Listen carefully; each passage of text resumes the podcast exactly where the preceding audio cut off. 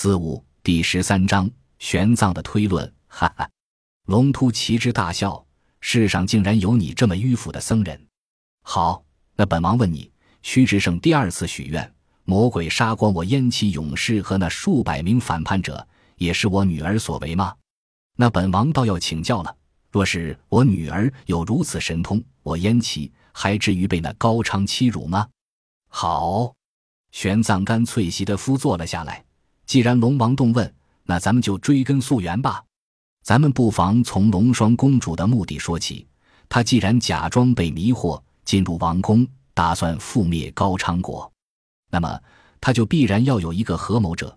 这个合谋者必定要在高昌或者王宫之内拥有权势。而且对现状不满，才能与他彼此呼应，实现这个大魏王平的阴谋。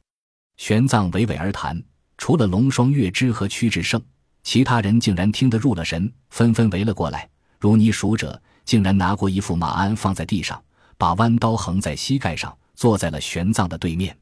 大家都知道，二王子早已有反叛之意，为了得到王位，与龙双公主合谋也不无可能。因此，贫僧原本怀疑的是他。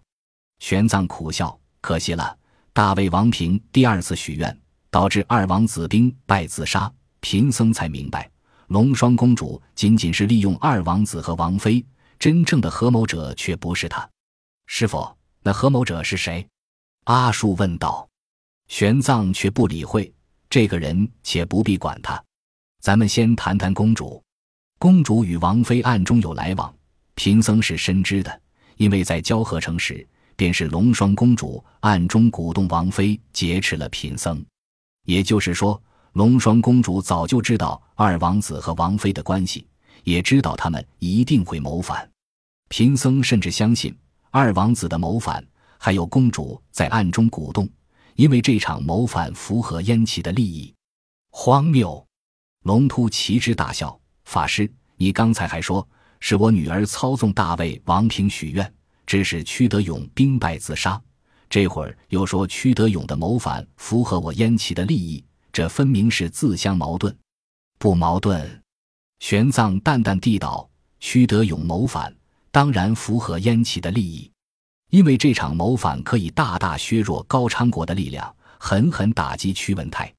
但是龙双公主绝不愿意看到屈德勇谋反成功。”当上高昌之王，龙王陛下，想必你也知道，屈文泰虽然是一时豪杰，毕竟垂垂老矣；而屈德勇勇武善战，威震西域。你们难道想看到继任的高昌王比屈文泰更有野心、更加骁勇、更加强硬吗？龙突其之哑然无语。所以，对龙双公主而言，她所要做的无疑是在走钢丝，既要促成这场政变。又不能让政变成功，最好屈德勇和屈仁术统统在政变中死掉，这样的政变才最符合燕齐的利益。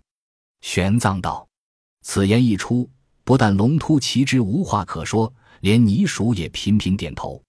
因为对西域人来说，各国的情况无不了如指掌，哪国跟哪国有什么仇，哪国国王做梦时最想得到的是什么，无不清清楚楚。燕齐想要什么？”谁也瞒不过，可是法师，你熟思忖道，您刚才的说法，毫无疑问是燕齐王今生最大的梦想。可是这谈何容易？就算您说的是真的，双月之孤身进入高昌王宫，又如何能如此精准的控制这场政变的程度？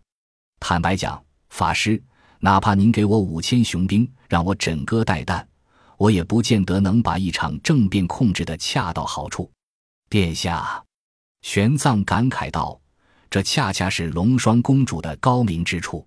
您所依仗者乃是武力，而公主所依仗的却是自己的智慧。何谓算无一策？这便是了。请法师明示。”倪叔道：“这场政变要是让贫僧来控制，也的确跟您所疑惑的一样，难于登天，不知从何处入手。但龙双公主找到了法子。”玄奘望了一眼旁边的龙双月枝，见他仍旧一副漠然之态，不禁感慨无比。他所找到的法子，能够随时随地、随心所欲地杀光二王子的兵。